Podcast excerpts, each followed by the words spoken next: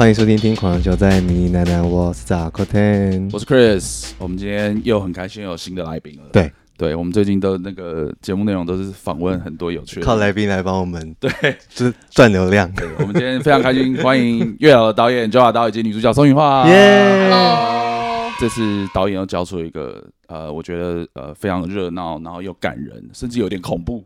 的一部电影，就很难想象，其实这部片有点恐怖的元素，嗯、所以我我第一题就是想要先问导演啊，就是呃，确定要拍成电影的时候，你当下有预想说，哎、欸，这哪一部分真的是很难完成嘛？因为毕竟这是你的故事。那实际拍的时候，你有觉得，哎、欸，怎么有一些跟自己想象不一样的地方？我觉得最难完成的部分是在一种故事的逻辑上啦，因为月老是一个死后世界嘛，所以在原著小说里面，小咪他。最后要被弄死这件事情，在这个故事里面其实并不恐怖，因为你死了，其实就跟他喜欢的人一起去当月老啊就可以了。所以就是到底要如何让女主角面临真正的危机？嗯，所以她必须是灵魂破碎，而且算是永不超生的一种感觉，她才没有办法跟男主角再次相遇。所以要制造出这样子的一个紧张感，就必须要修改原著这样子。哦，那技术面上面嘛，你自己有想要说，例如说这次的特效真的很棒，嗯，你在还没有执行的时候觉得，哦天哪，这这怎么办？有这么多特效镜头要怎么完成这样子？哦，我一开始太小看一件事情了，那个你说特效很贵的部分，吓到，就是那个红线，好，红线射出去，啊，我其实想的比较简单。我记得那天映客有讲说，我对红线的标准是比较低的，对，只要手上可以发出亮亮的红线射出去就可以。Okay, 那这以前我们在那个潘英子演的一大堆，这个天真实的红线，天山英雄传哦，或什么之类，对，小时候灵芝草人那个东西就可以射出来，没有问题啊。可是就是我们的特效总监阿青嘛，他对这方面的要求很高，所以说其实我不晓得为什么红线要做这么久。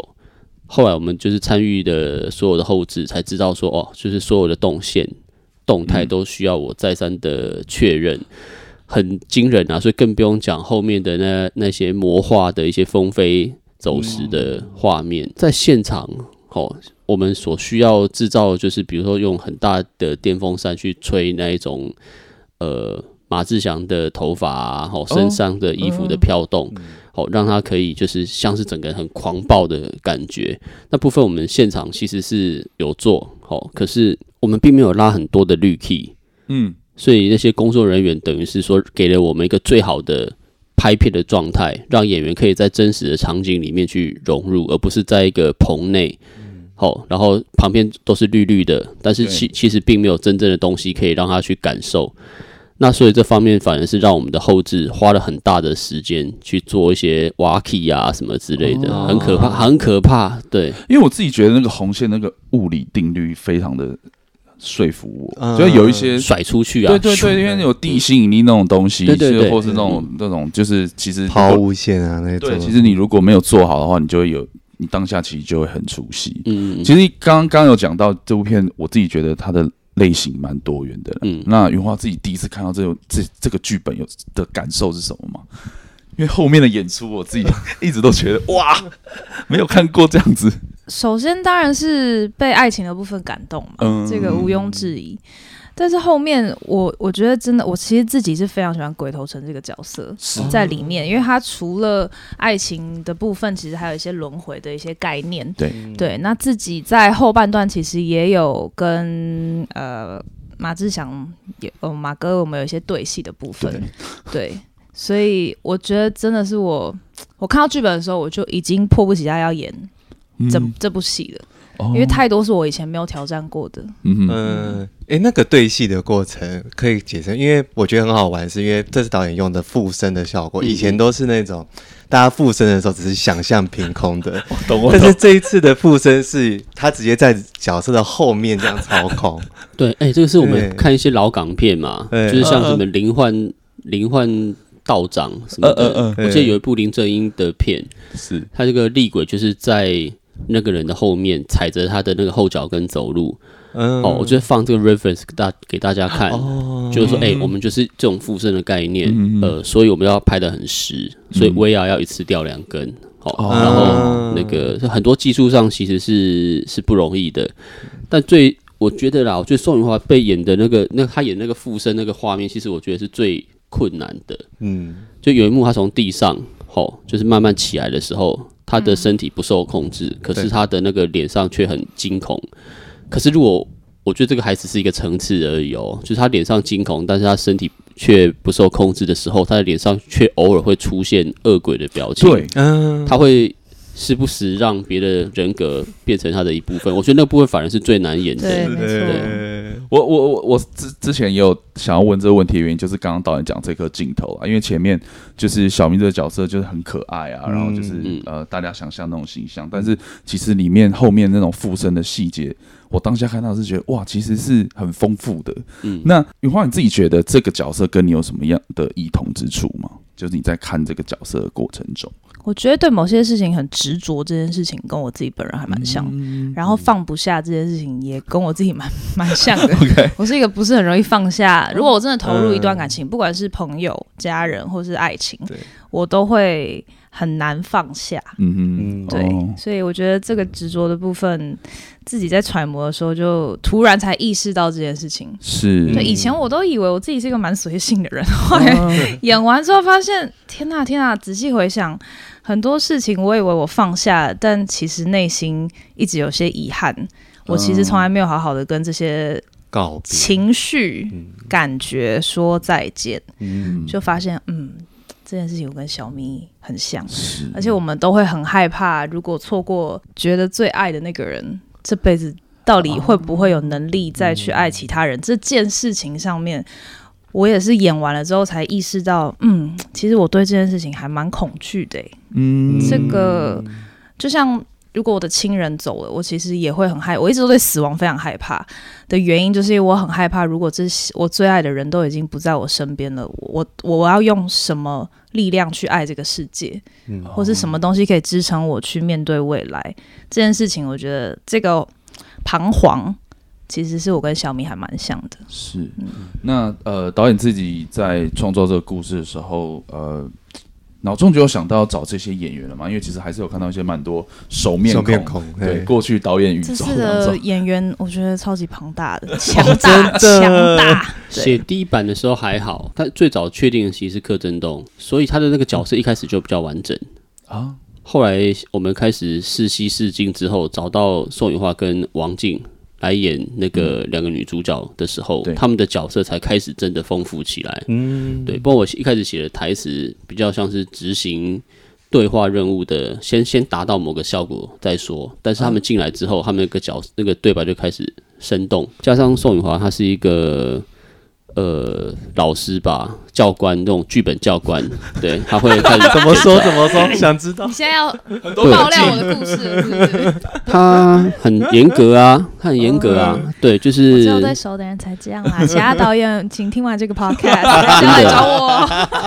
我觉得好，很很很难以难以招架他的一些问题。他他问题其实很很多很可爱啦，比如说你们都看过电影嘛？哦，就是在电影里面，他有一个。还在学生的时候的一个动作，他会在窗边吹着那个 那个卷卷棒，对，哔哔哔，然后就卷起来那个东西。那因为那个东西跟剧情是有关系的，它不是不是无聊而已。哦，那那个他就跟我讲说。没有人会在教室里面吹那个东西。我说加了一句，我说会啦，可以啦，OK 啦。他说不会，真的不会，你相信我，就是吹吹那种东西真的很过分哦，是很坏，是很坏的学生。然后我说不会啦，小咪是个好学生，他功课很好，怎么会上课的时候在那边？对，他会先问我，他会先问我设定是什么？是好学生吗？我说对啊，很乖啊。我我做我的故事就是这么无聊，就是女生一定要功课比男生好嘛。对，哦。可是到了现场去演的时候。哦，我其实除了他以外，还找了一些人坐在他旁边，然后我们还演了一段英文的课程，哦，算是被我剪了。对。但是我们发现，很快的发现，他在课上，大家在念朗诵课文的时候，他一个人在那边吹，哔哔，我靠，我觉得超坏的，这个学生就是恶霸。这个比上课打同学还恐怖，就是超皮的那种。大家在读英文，你在那边哔哔哔。你睡觉就算了，你还发出声音嘞。对，那个比睡觉跟在后面吃东西、吃火锅更恐怖。哦，好，对。然后，但是我在现场去的时候，他就跟我讲：“你我我就跟你说吧。”好，然后我就觉得很好笑。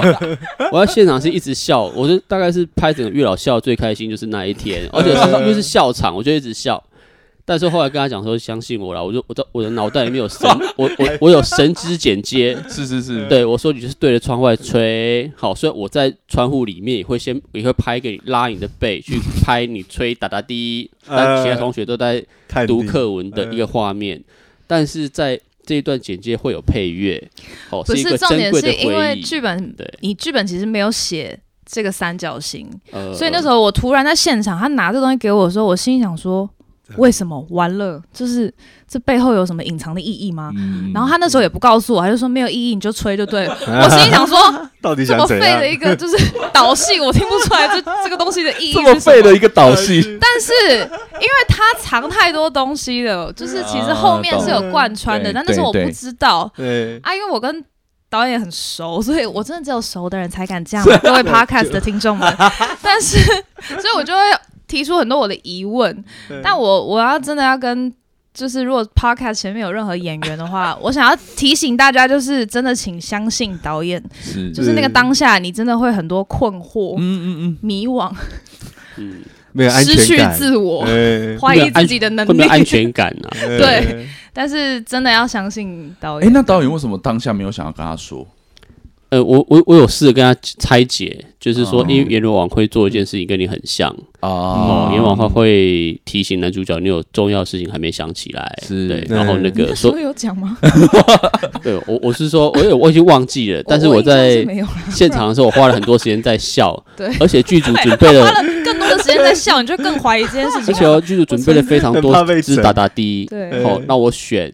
选就是哪一支吹起来，因为它上面花纹不一样，跟长短也不一样。对对对对，对，剧组其实这么讲好了，之后导演需要一个东西，剧组一定准备五套以上在现场，呃、对，就是让你可以随你心情来挑。好哦，所以我们在以前的会议可能就选过了。OK。可是大家都已经习惯了，就是所有的导演都会突然改变他们的心意。嗯，对。然后在现场其实就是一直吹啊，一直吹打打地，还有还有打打地破洞破掉，然后没有声音的。会吹的，会对对。啊，对，会走音的那种。不是每次吹它都会有个漂亮的卷卷在前面歪掉。技术的。对对对。那总之就是包含就在宋雨花的脸上写字，他也是疑虑满满。他说：“ 我跟你讲。”我不可能让一个人拿他的手指在我脸上写这么久，我却没有发现。我说你就是很专心，合理对。我说你就是很专心，是是吗？我要先把大家观众可能会有的疑虑先解决掉，这样大家看电影的时候更专心。所以他就他就是就是说，他就觉得，我就说你在专心的帮他疗伤，好，尤其是我们一开始的那那几个字写的是中文繁体。嗯，他昨天脸上很满，我我就说好，我们就改成注音之类的，反正我就安抚他。因为在一起的“起”那个字实在是有点复杂，我们还真的在拍戏前，我们还用那个就是那个红色的颜料，认真的我试在我的脸上，对然后我还很骄傲走过去跟他说：“你看‘起’看不出来是‘起’吧？” 但后来就改成注音了，很可爱。他当时他当时是没有笑，当时他是这。呃对他就是是生气吗？我说他介意一件事情的时候，他会开始，他整个会开始往下沉。对，然后他就会活在自己的那种愤怒交加的情绪里面。然后我其实我就很很想要跟大家讲说，哎，如果这部戏变成一部烂片，最痛苦的应该是我我本人。对，所以说一看相信相信我的宇宙啦。但是但是其实现场。就是被宋芸樺考试是一个很有趣的经验，我相信任何一个被宋芸樺考过试的导演都可以更上一层楼。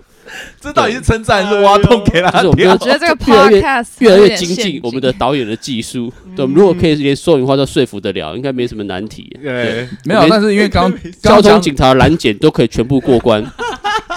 刚刚讲很多，其实如果你有看过电影，都知道他真的是有目的性的，他都是有一些伏笔在里面，所以演员有这样的表演或者这样设定。没有，这个是演员跟导演之间的创作，互相交流，然后就有更好的火花。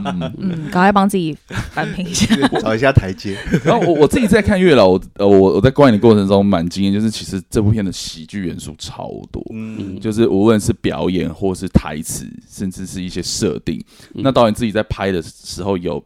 呃，要怎么去营造那种喜剧吗？或者你，因为我觉得喜剧其实很难拍，你要怎么让观众笑？嗯、就是可能刚好提到现场，其实大家会笑得很开心，但是实际上，哦，就真的很可怕。对对，要怎么去做到这件事情？最怕的其实就是现场大家就还嗨，但其实在戏院里面大家很尴尬。嗯、对我其实分不出来，我说真的，每一步都在冒险。嗯，我我其实最害怕就是这件事情。嗯，那我其实也有设计的一些笑点，在戏院里面没有听到什么笑声，每次到那一段。我都觉得，嗯，哦，早知道就不要这样写。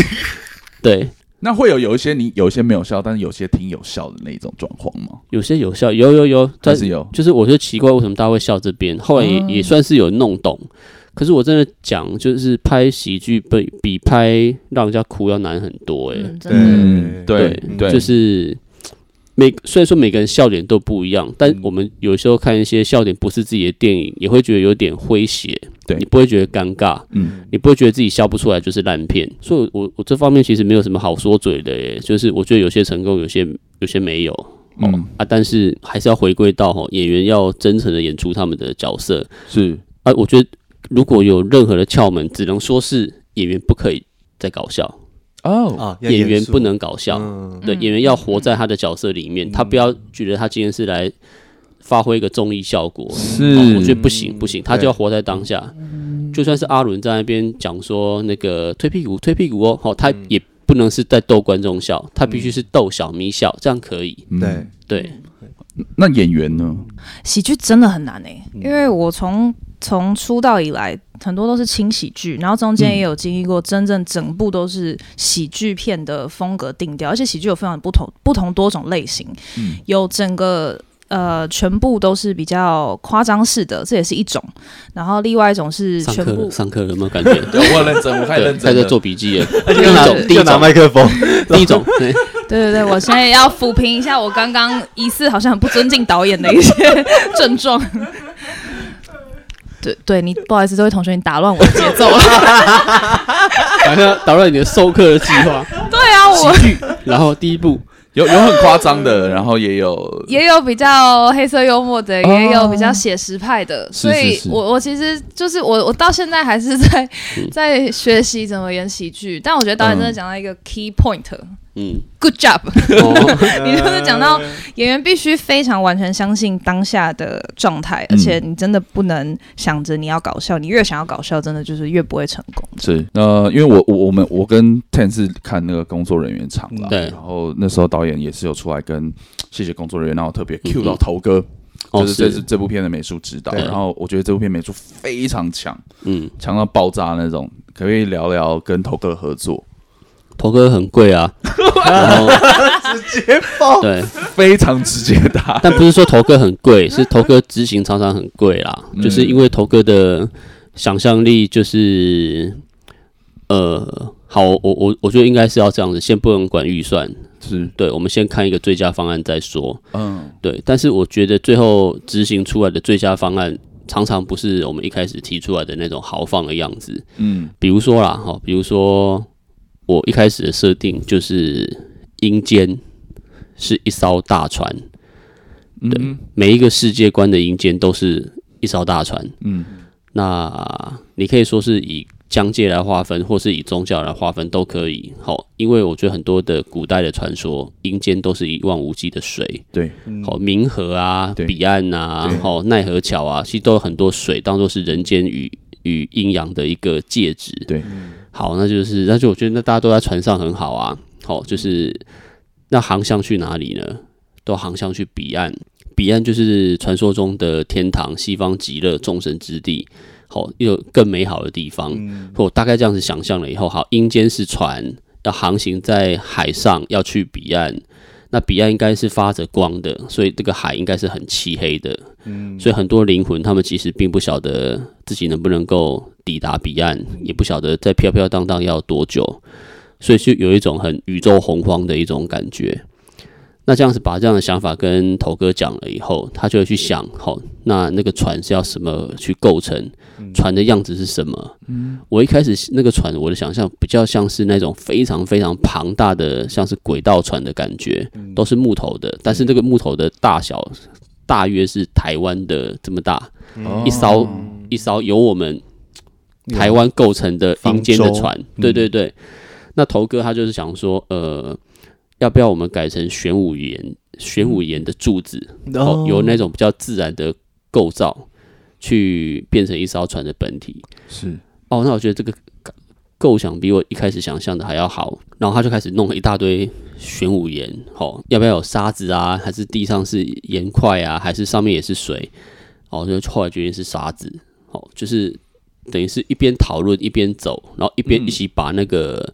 世界观给统合起来，是对，然后所以说你可以看到阴间其实就是由一大堆沙子跟玄武岩的石块构成的。那我觉得，哎、嗯欸，这个哇，就想到美术的场景就无止境的痛苦啦，悲从中来的感觉。对啊，因为我们那个有一大堆沙子，我们每天都在一堆沙子上面拍片，所以空气品质是很糟。每天每个人戴两个口罩，鼻孔却都下班的时候都是黑的。黑的哇塞！嗯、那演员呃，应该说美术这块对演员的帮助，嗯、你觉得呃，花觉得哪边是对演员是很有帮助的？哎、欸，我觉得这次真的很幸运，因为我们很多在实景上拍的。嗯，对，虽然我不是阴间的一部分，我是人间代表，对，我是人间派，对，但是我在看他们拍的时候，其实呃，有实体的现场，其实真的对演员帮助很大，因为你就想象的东西需要比较。呃，就你不需要想象太多，因为你就活在当下了。嗯，对，所以我觉得场景真的帮助非常大。我那时候他们在拍的时候，其实我去探班，然后我想说啊，我一定要阴间的部分是不是？对，毕竟我就没有戏在阴间，我就很想 很想去看一下，所以我就去探班。哇，真的做的有够逼真的，我觉得那帮助演员非常非常的大。所以我们其实第一次在配呃配音，我在就是我去录音室的时候，嗯，我那时候看的时候完全还没有特效。OK。我就看得出来，每一个演员，就是他们在打斗的时候，或是在在阴间的状态的时候，其实每一个，他们甚至不用那些特效，看起来也不尴尬哦。嗯，我那时候在看的时候，我觉得很惊人，因为那时候他们在演的时候，哇，在那边嘶吼。我想说，现场其实演的时候不会尴尬，因为你感受得到那个演员的能量。对。可是我想说，透过荧幕上看，会不会觉得，你知道，突然看到那个。钢铁人在现场原地站，大家其实在飞这种事情，就 会觉得是不是很尴尬？但我很惊讶，是我在配音的时候，我完全没有出戏。其实那个时候我就没有出戏了。所以我觉得现场的环境跟氛围，如果都有办法给演员这种安全感的话，真的帮助很大。因为讲到美术，其实还是要谈到特效了。一开始有稍微聊到，因为我觉得现在很多观众看完的呃回馈都是哦，这个特效真的是做的非常精致，然后也做的非常有说服力。所以特效这一块呢？哇，特效要花另外几讲。这部片的特效就是有帮助到故事更好看，是是，对，他完全没有，不仅没有拖累故事，而且就是成就了他到一个境界。尤其是在阴间，我觉得在那个大海上面，宇宙苍茫的感觉，好，你就是。你做不好就很尴尬。我其实一直避免哦，你做不好就会变成什么？因为你变那个变成什么就会被被攻击，被攻击嘛。对，就是我就没有想要这样做。但是那我要怎么说呢？阿青是个好人，他每次我去盯特效，想盯特效，好像去管他也不是啦。就我们后来变成很好的朋友。对，这个月老的每一颗特效都是阿青的公司做出来的。嗯，每次去。看特效的进度，跟他讨论。有时候我会带柯震东一起去，哦，因为柯震东他对特效非常的有兴趣，是哦，他甚至会抓很惊人的 bug 出来哦，嗯、对，就是真的，我们就看了无数次都没有发现的，会被他看到。嗯、阿青他都会从他的办公室旁边的那个像是床一样的物质上面起来，然后说：“嗯，好，那我们来看一下。”他就用那种情绪。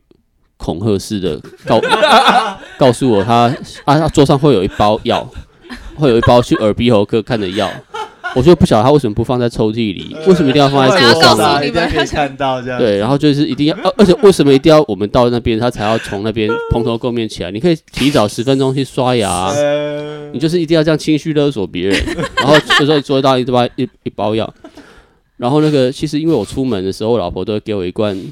人生经，嗯，好，就是很爱老公那种感觉，嗯，我看到他这样子，我就假装我这瓶是特别从我家里拿来给他 说，阿庆你辛苦啦，然后那个，对，他每次都要演这种戏嘛，对，其实我觉得特效很大的一部分哦，是在于你要如何呈现哦，对我们特效中间风格还有还有变动过，比如说如何封印鬼头城的特效，我们就试了好几好几种。对，尤其是我觉得现在很多是动漫时代，他们知道、嗯、他们知道什么是封印指数，吼，所以封印这个逻辑不用跟他们解释，但是封印的好不好，好，人家人家可是看过很多东西的人，是是是是，对，不能唬唬唬弄他们的，对对对，魔化，什么是魔化？就是你一个人在那边生气，吼，然后金光雷电，吼，那个。我觉得在以前的片子里面，你只要你只要角色成立，故事我们都会知道说你这是特效，我们、嗯、我们原谅你 OK 的。好、嗯，但其实这个时代在改变，观众要被你说服，其实你要很认真、很努力。我完全觉得啊，就是阿青，就是他的特效跟他的伙伴，就是这个电影的灵魂之一。是，嗯、好，谢谢阿青，谢谢他还活着。对对。然后我们我们看完，其实呃，我刚刚也在跟张浩聊，我们都对鬼头神这个角色也感到非常的有兴趣，然后、嗯、觉得这个角色被写的很特别。嗯、然后刚刚、嗯、呃，云华又琪琪讲到这个角色，然后其实。呃，后面有点算是有一点连接，就是小蜜跟这个角色。嗯、那我蛮好奇的是，导演怎么看待这个角色，以及当初为什么会想找马哥来演？好啊，就是我们一开始没有钱做那个地震嘛，对，哦、小说那个地震很惊人，这样。可是也不是为了逃避地震而做出这样子的角色，因为这个角色是跟地震有一开始就有关系。对他等于是哦，从阴间那种阎罗王的仓库里面偷了一个。一个卷轴，嗯，好，那个如果是以前我们会偷手水晶球啦，但是因为我们火影忍者看多，我们知道要偷卷轴嘛，比较有用。对，那个卷轴是写着 就是五五大五大天然灾害中的地名，嗯，地名就是晋级的巨人的那个地名。他偷了那个卷轴哦，因为他。只有手握这个卷轴，他才有办法跟所谓的牛头马面对抗。嗯，他有这个卷轴的那个地名之术啊，其实他可以斩杀任何一个鬼神。哦，所以他就拿这个卷轴上去报仇。嗯，报仇的过程中，他因为被牛头马面围剿，所以最后悲愤之余，他说：“他就跟佛利扎一样，我不要这个星球了。”他等于是说我不要这个世界了，就把那个卷轴砸在自己的头上，然后那卷轴的力量贯穿他的灵体，直达地上。地地底，然后就引发了大地震。嗯嗯，那后来就是因为我希望他这个故事有比小说的地震更丰富的解释，好，跟跟剧情化的东西。因为小说的地震说来就来了，嗯、那那个，但是后来我们因为没有钱做地震，但我却留下了那个引发地震的角色。嗯，对，就把那个角色给更丰富化，然后呃，也希望就是我我觉得大家比较会写，任何的编剧都比较会写。一个人有多坏？对，我觉得这基本上没问题的。对，然后他如何被他的好朋友给背叛？我觉得这个也没有问题。那我觉得最难想的是他如何退场。嗯，对，就是通常我们会动漫看很多的人，我们都会知道一个逻辑，就是只要你愿意舍身，你就可以打败他。对，那就是太简单了嘛。对，男主角只要舍身，抛弃自己的灵魂，好一战，仿佛就可以同归于尽。嗯那我也秉持这个想法，不要。但在不破不破梗的情况之下，我姑且说啦，这个就是我很希望这个影片可以达到的一个境界。是对，这是我很憧憬的一个想法，嗯、就是我很爱这个世界。嗯，然后呃，我也希望那个我可以回想起这个世界曾经有多么爱我。嗯，对，然后那种就是曾经对这个世界的那种不满或愤怒啊，好，都可以放下。嗯，对，鬼头神就代表像是这样子的一个感觉。嗯，所以我在拍鬼头神那个段落的时候啊，当鬼头神在做一些控诉的时候，其实我是在 monitor 前面是流泪的。嗯，我人生没有被男生逗哭过啦，哦，但是我觉得马志祥有做到。嗯，我觉得他演得很好。所以在选角的时候啊，并没有选那种经常去演坏人的演员。嗯，对，呃，我希望是一个英雄的感觉。嗯，对，他是坏人里面的偶像。嗯，对。嗯，所以那个口音是小说里面就有吗？还是刻意为他设计的？因为想要制造出那种五百年前的时代感。嗯，因为如果马志想用他现在的嘴巴讲话，讲他现在的腔调，我们其实不会相信你五百年前你当山贼居然用这种普通话台湾腔来讲普通话。嗯，对。那所以说就是取巧啦，然后学了一个就是我们都不习惯的语言，就容易拉开时代感。那是什么语言呢？云南话。对，云南话。哦，云南话，在滇缅一带。对。哇，那他就是学的有很痛苦吗？哦，因为连宋语话都学啦，真的吗？我觉得那个应该。就是你讲讲看，被附身的时候要学那个。对，我是因为被附身，说我讲的我学的台词量应该是马哥的五分之一吧。嗯，但是他整部戏都是嘛。对对。但那时候我们两个在学的时候，我我其实感觉得出来马哥蛮头痛的，因为我们两个同时一起跟一个老师上课，对。然后他台词又多，嗯。然后那个老师又非常严格，那老师因为我之前就认识那个老师，他也是拍电影的人，是这样。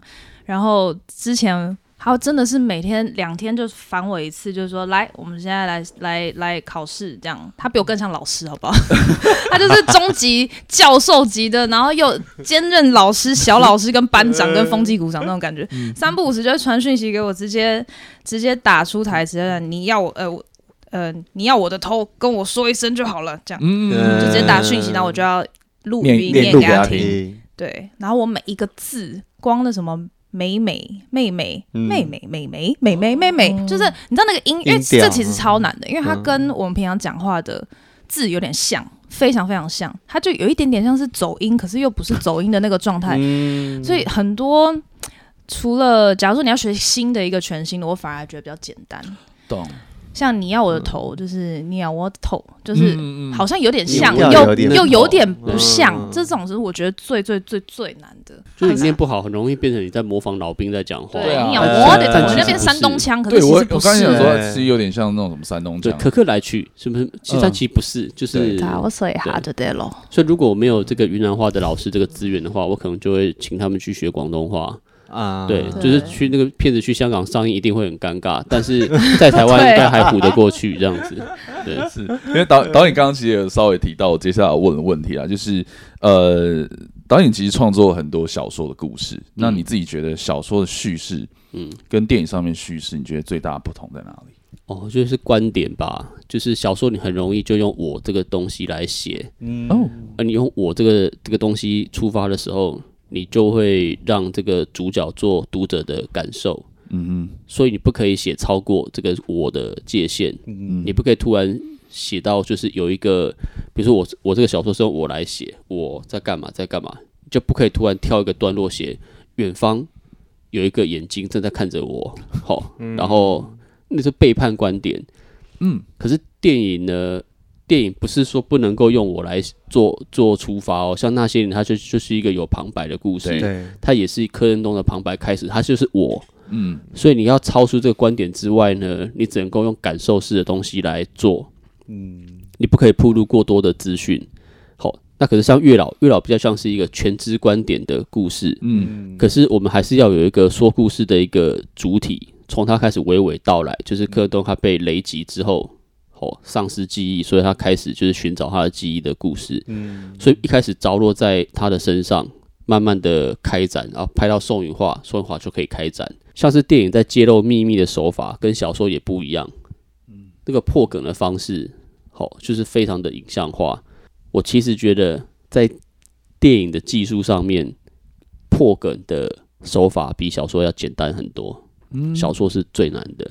呃，我不知道说什么，但是 记记住这个结论。这件事这个这件事情是有写了八十本书，跟对这个拍了三部电影所做出来的结论这样子。是是是。嗯、那云华你自己这次跟柯震东合作，你觉得他是一个怎么样的演员？很高的人，很高的，他也很高啊。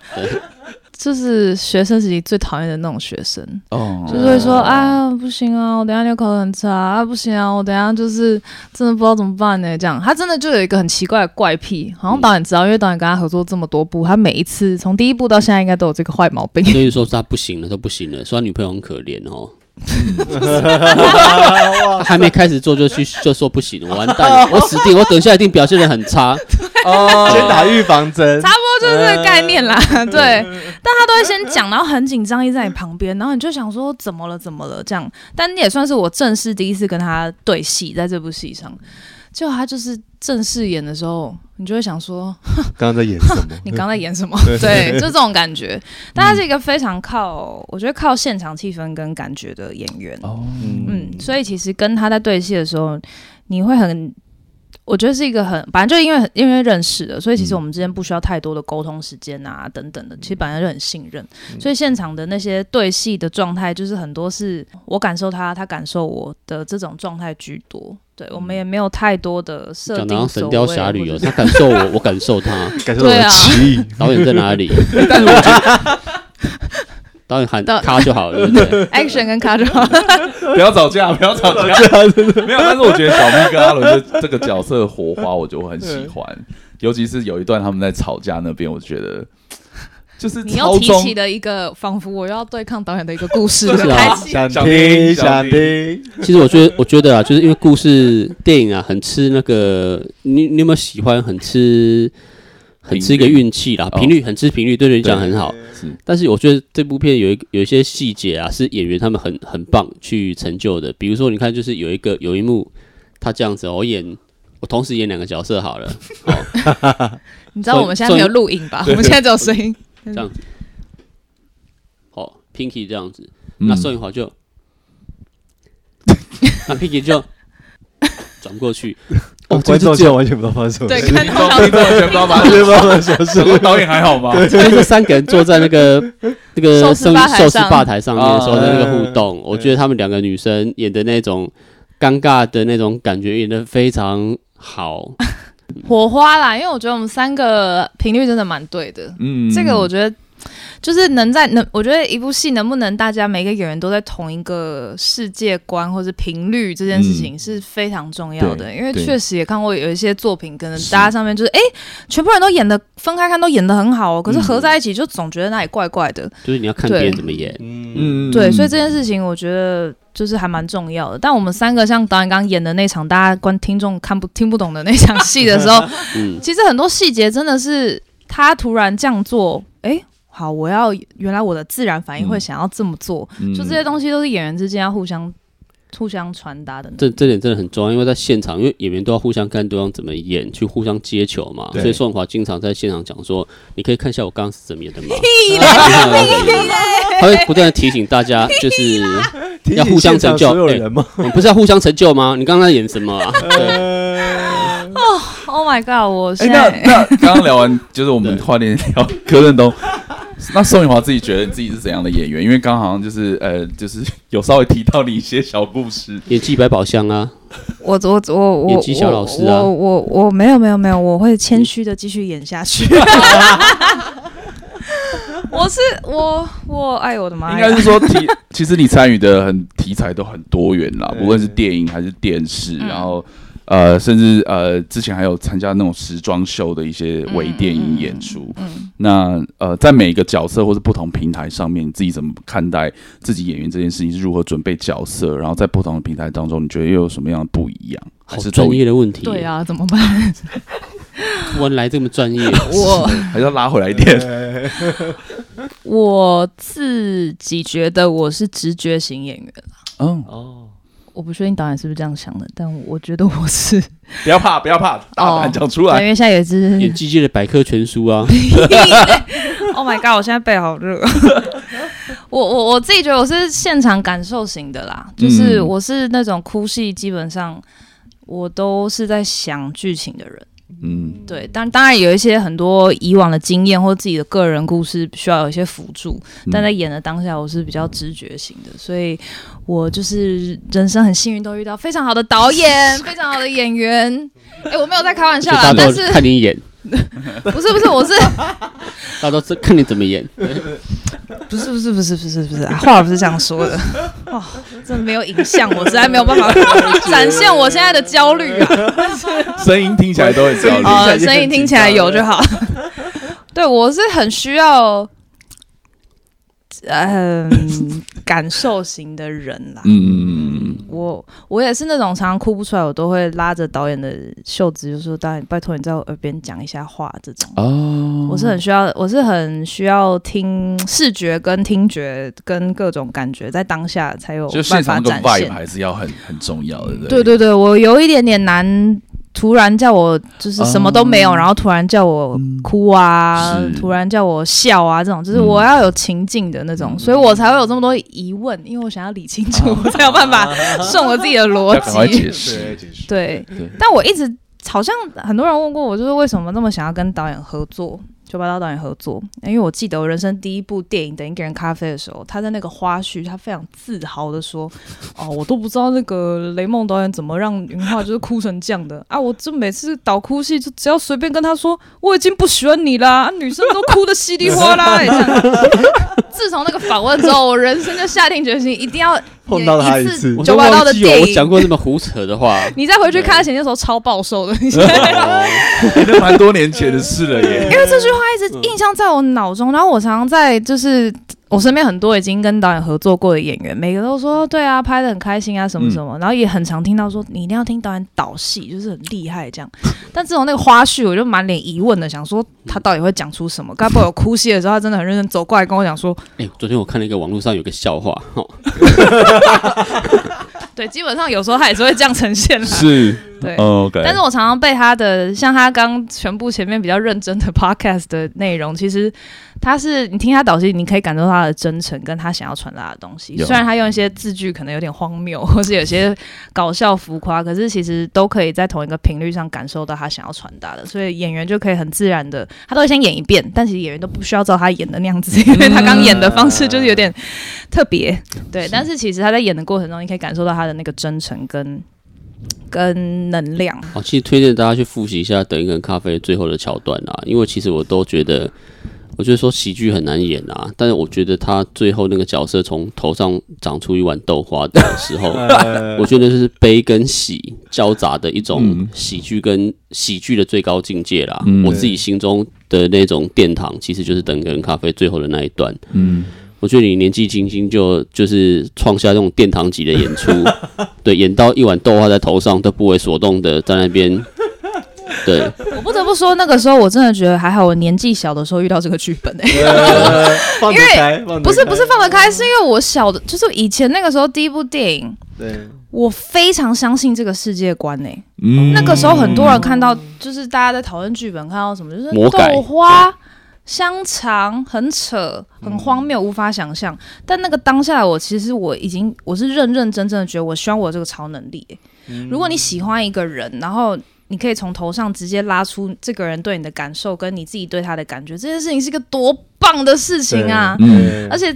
在骑摩托车那一刻，其实头上突然，你平常拉出来都是香肠，都是啊，他喜欢我，他喜欢我。突然间，他冒出一个豆花，你知道，有时候喜欢一个人，你自己不会察觉，嗯、就觉得好像嗯没有朋友啊，有吗？有吗？没有的时候，突然有一个东西，或是突然就像月老，你突然手上突然发现，哇，自己手上这条红线跟你牵在一起的那一刻，嗯，就是我觉得这非常。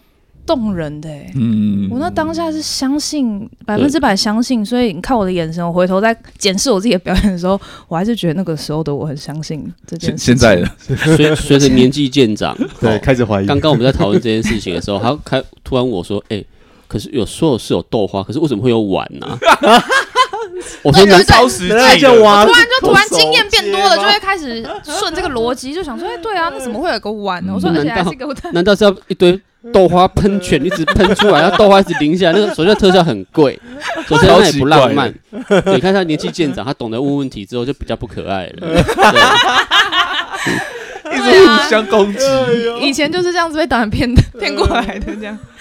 但我觉得相信真的很重要，相信。对，我觉得我觉得月老是一个很特别的作品。对，然后我自己在看的过程中，就是也有提到，就是他会笑啊，也会哭，然后有时候也会害怕。那两位要不要趁最后再跟我们听众推荐一下，这是一个什么样的作品？这样子。哎，月老，这我是很喜欢月老啦。对，就是。我立志啦，要成为就是这个世界上最喜欢这部电影的人。嗯，对，所以其实毫不害臊跟大家讲说，月老是一部很好看的电影。然后，呃，看完之后，你可能会对人生有多一点点跟进电影院前不一样的想法。嗯。那就是我最大的荣幸。嗯嗯，你刚刚那是推荐还是是？对，就是是希望你希望大家都让我很荣幸，好不好？对，想说有点。这个是 podcast 什么时候出啊？好，但不管什么时候上，反正十一月二十四号就正式上映了。我真的真的我已经看了两次，然后两次都可以带给我不同的感受，嗯、而且不管是哭点，或是笑点，或是甚至是一些人生观的想法改变，我觉得。就是不是因为我自己演才这样讲啦，说实话，就是我是真的觉得他影响了我自己的想法很多，所以我觉得大家一定进，而且一定要进戏院，因为就像前面聊那个特效，真的拜托一定要去电影院看，因为我对特效也很严格，就想说有时候就是有时候会出戏这件事情，我觉得我们不敢说做到最好或是什么，但是就是做到最好了。哦，对对对，但不要讲那么大声，没有啦，但是就是我说我们不敢说是。全部最好，对，对，但反正就是我觉得我自己在看的时候是，呃，就是完全不会出戏的，所以这个东西一定要去电影院里面这种大荧幕去看，对，而且一定要。二刷三刷绝对会有不同的感受。没错，哦，他把我的结论讲完了，因为我刚刚本来想说啊，这种片一定要去戏院看，对吧？对吧？因为美术强，技术也那个特效也。二刷三刷去找 bug。对。好了，今天很谢谢导演九把刀，然后还有我们的女主角宋芸樺，跟我们分享很多有趣的故事。那十一月二十四号月老就要上映，那大家一定要去支持。那今天谢谢大家收听喽，谢谢，拜拜，谢谢，拜拜，谢谢，谢谢。如果可以，我想和你时间停止那一场雨，只想拥抱你。